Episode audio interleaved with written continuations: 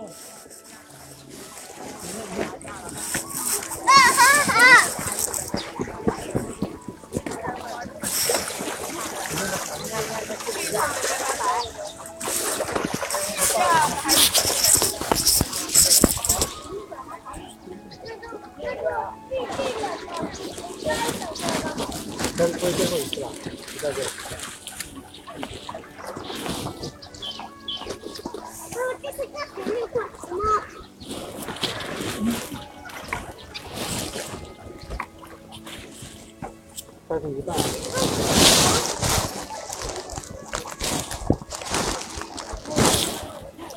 大家下午好。哇，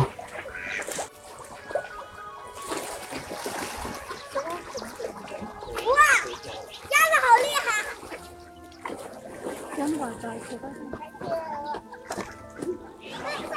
刚才让大家听到的这段声音，就是在颐和园西门进门的那个护城河边，呃，有大约有四五种水鸟在游弋，在发出各种各样的叫声，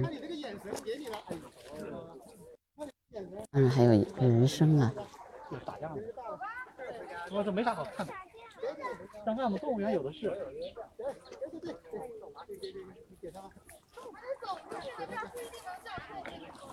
我现在目力所及的地方大概有十几只古顶鸡，二十只、二三十只绿头鸭，雄的、雌的都有。所以这些鸟，水鸟就聚集在这个桥边上。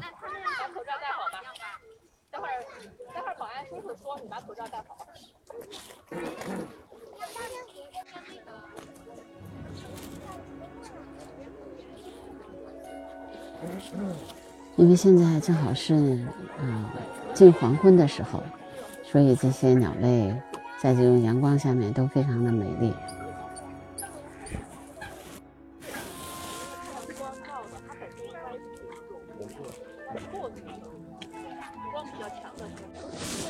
你会发现有的鸟，它是在洗澡，洗澡的时候就是摇翅膀，然后晃动它们的头部，嗯，然后一伸一缩，然后把水把自己的身体都洗干净。那是小黑天鹅仔吧？小的黑天鹅。啊？那个小的是古顶鸡，啊？小的是古顶鸡，不是黑天鹅。不是黑天鹅啊。对，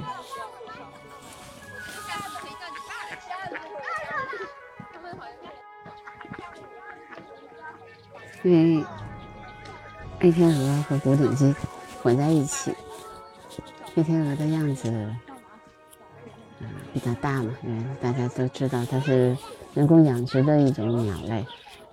但是古顶鸡呢，因为也是黑色的，那是因为它跟它很不一样，但是很多人也会误解，认为它是它的小孩儿。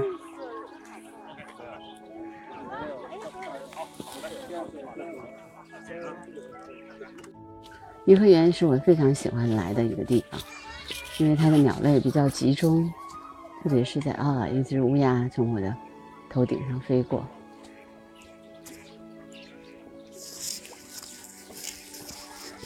嗯，二月二号的时候呢，因为是世界湿地日，那一天我们要从早上的八点钟一直记到记录到下午的六点钟，看看北京可以一共能够拍到看到多少种鸟啊！我也会参加这个活动。那天我报的地方就是颐和园，我报名的地方。嗯，那天我也参加这个活动，然后也会大家一起来看看。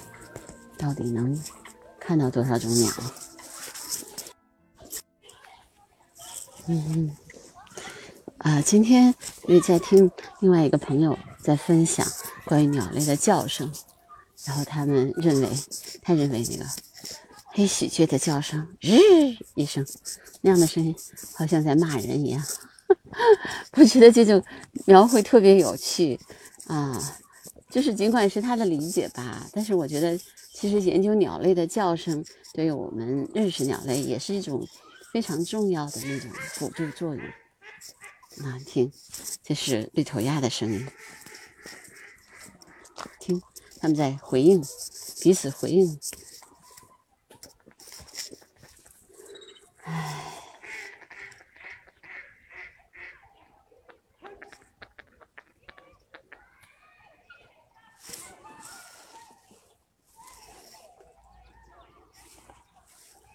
大家刚才听到的，就是绿头鸭的叫声。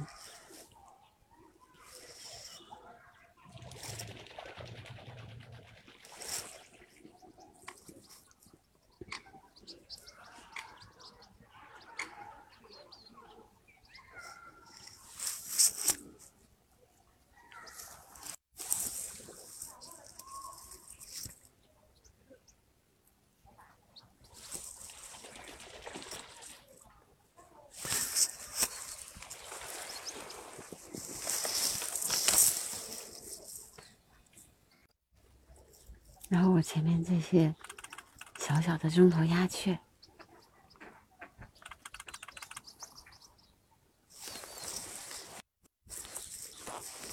集体成群的飞翔。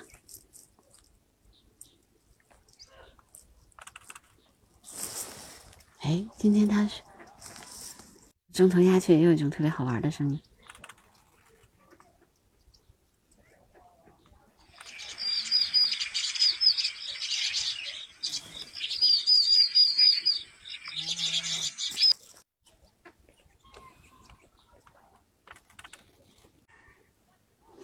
它们集体飞过去，飞走了。中头鸦雀的声音，他就说有一种叽叽叽叽叽，就是背信弃义，哈哈哈！用这样的声，这样的来记忆中头鸦雀的声音。但也许它的声音都是四声的，背信弃义，叽叽叽叽，叽叽叽叽，非常好听。那有的时候我们可能听见鸟鸟叫哈。有时候也也很难去辨认它们，但如果你记住它们的声音的话，其实可能会记起来比较容易。有的时候，但是它也不一定啊。这这，你听，你听，这就是绿头鸭的叫声。啊，用音律的话就很好听。所以其实鸟的叫声也分为呃响度，然后它的还有它的啊。鸣唱啊啊，还有它的音调以及音色啊。如果我们说，呃，比如说我们说声音的话，我们可以说声音的响度，可以说声音的啊音色，还可以说声音的音调。我觉得对鸟类来说也是这样的。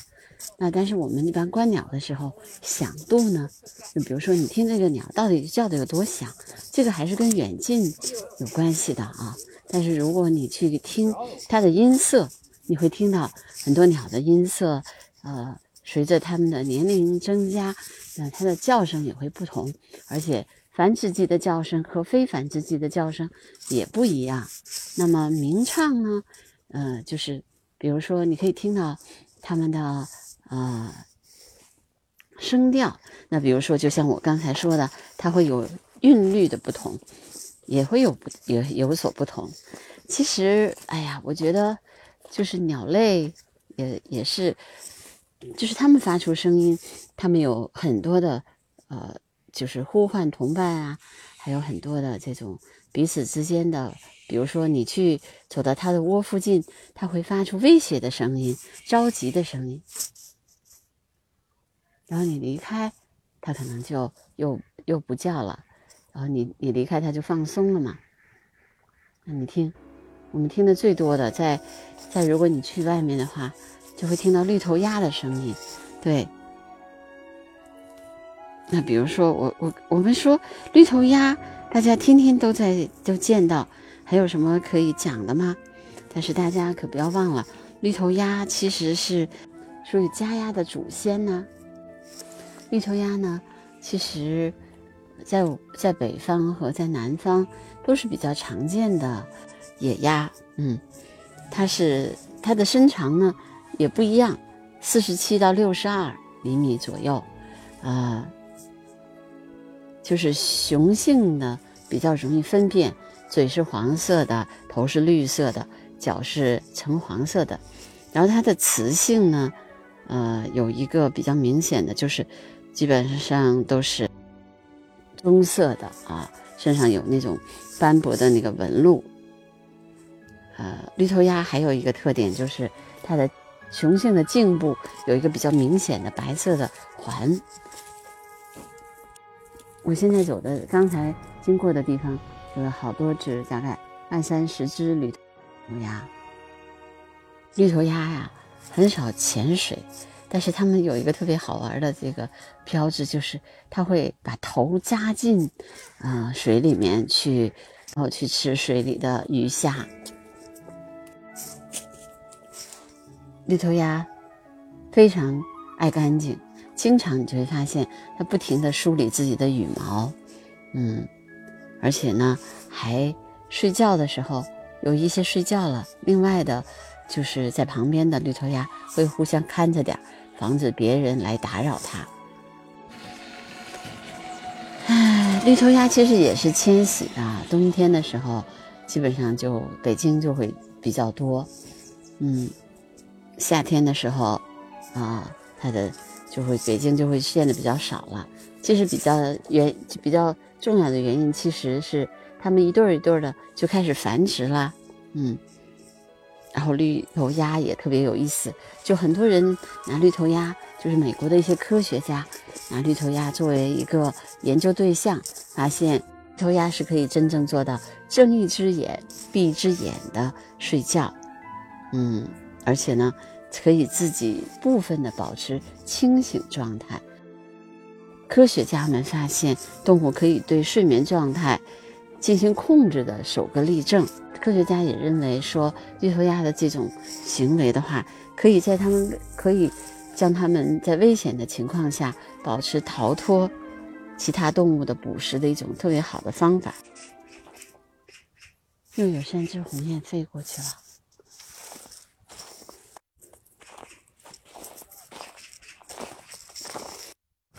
大家听到了吗？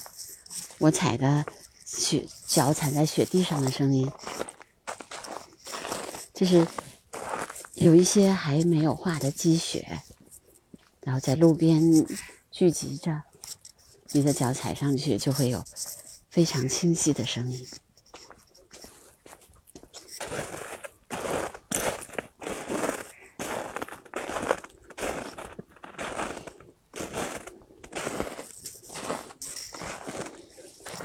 这是北方特有的声音。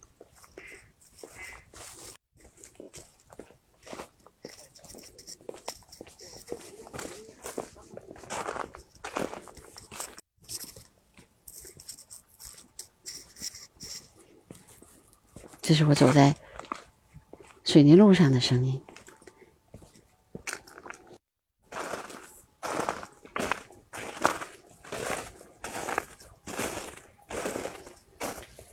地上、雪地上的声音，草地上的声音。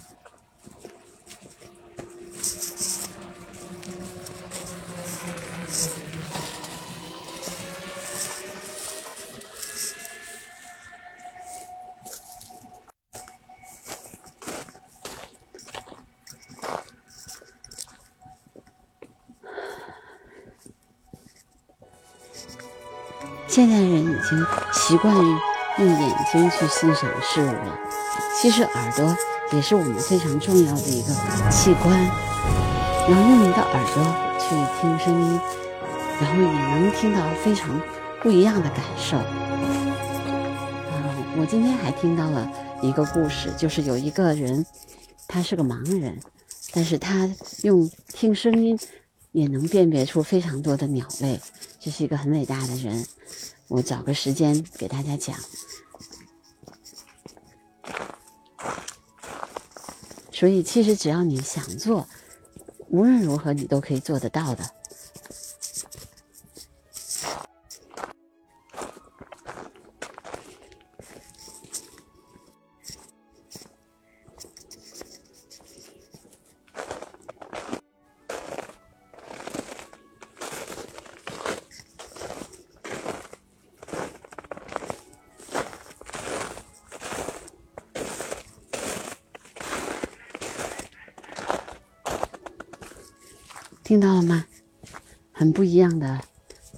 在雪地上的声音吧。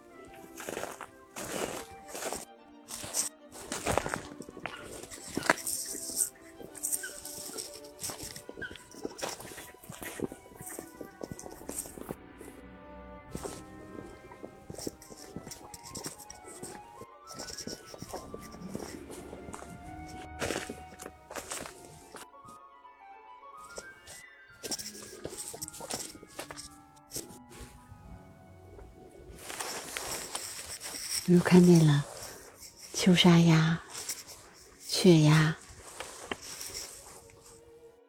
今年好像其他的鸟不是很多。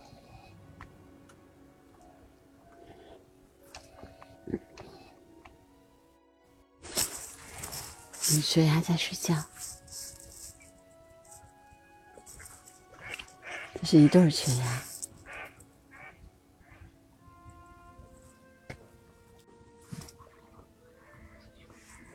在我眼前有一个小皮皮在游，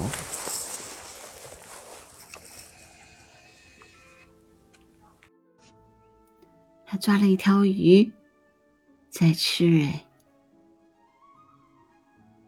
这条鱼很大，它好像一下子吞不下去。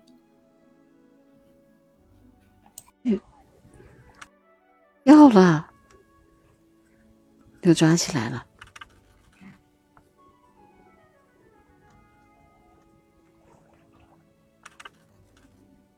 啊，他要把它顺过来，可不容易。那鱼很大，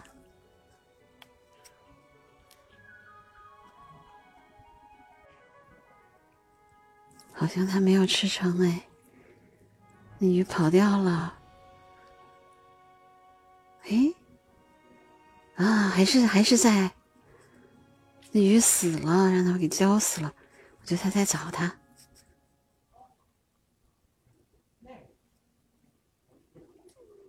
是只小家伙，他没吃成。那鱼对他来说太大了，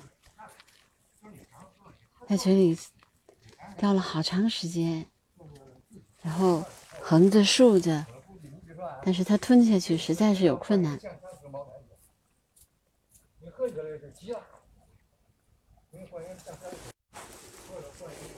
有的时候看这些鸟。这个捉鱼和吃鱼的过程特别有趣。然后这古井鸡在吃什么？它好像吃小虾。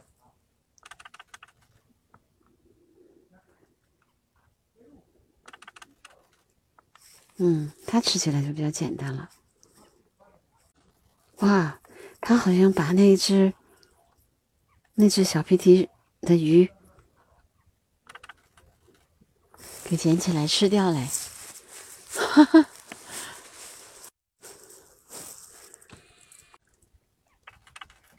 哇，这古顶鸡也是做了很多鱼吃，哇，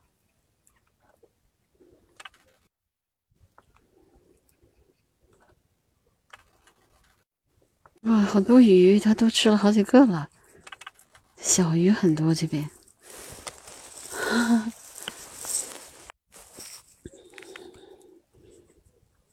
这里有足够给他们吃的东西，因为这边，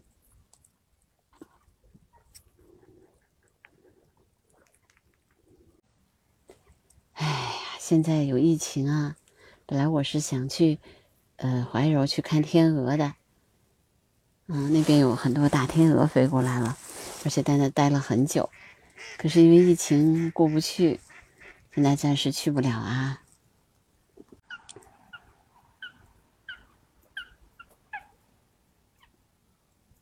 刚才是古顶鸡在叫。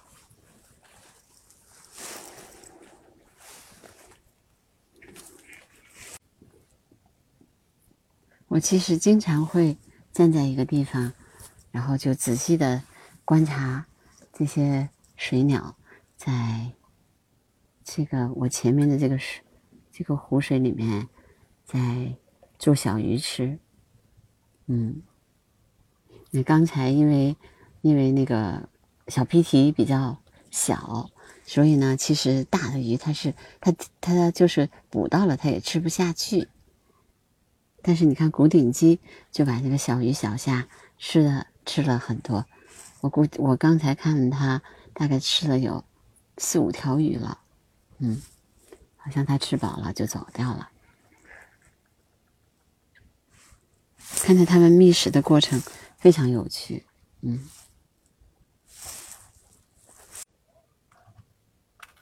普通秋沙鸭，这几只呢，也是。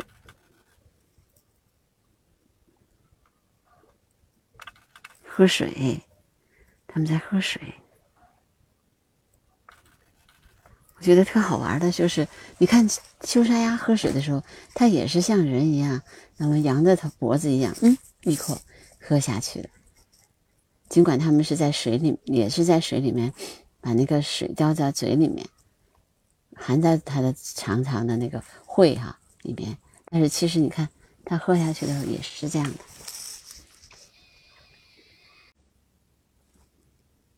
秋沙鸭基本上也是一对儿一对儿的。刚才好像是看到了他们有那种比较亲密的动作，因为时间还早啊，他们还没有到繁殖季。但是你看，他们这个时候就已经成双结对了的了，包括雀鸭也是。刚才看见了一对雀鸭在。一起睡觉啊！我说的一起睡觉不是那个意思哦，是他们真的在嗯，把嘴插在翅膀那儿睡着觉。是鸟类基本上都是这么睡觉的吧？水鸟都是那样的。我刚才不是说了吗？像绿头鸭还会睁一只眼闭一只眼呢，然后如果有敌人来了，它就赶紧跑。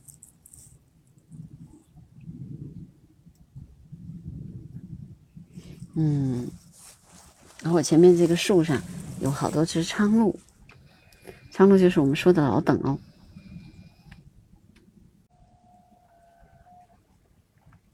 嗯，苍鹭现在都在树上，苍鹭属于社禽，所以这个时候如果水上水里太冷的时候，它们就会站在树上，而且苍鹭是在树上繁殖的。如果你们嗯。差不多五呃六七月份的时候，如果在那个高高大大的那个树上，发现一只很大个的那个鸟在上面站着，灰色的，然后长长的喙，那我就告诉你，这就是苍鹭。那个时候他们在孵鸟，孵那个小鸟，还会呃有鸟蛋，你会发现他们嗯在孵化小鸟，然后那个小鸟的样子。长得也是灰灰的，非常可爱啊！然后在北京有也我也去拍过那个苍鹭孵小鸟、喂小鸟的那个过程啊！今天时间好长啊，呃，也很冷。我今天的声音纪录片就到这儿了，嗯，也希望大家能够多支持我的节目，订阅、转发、评论。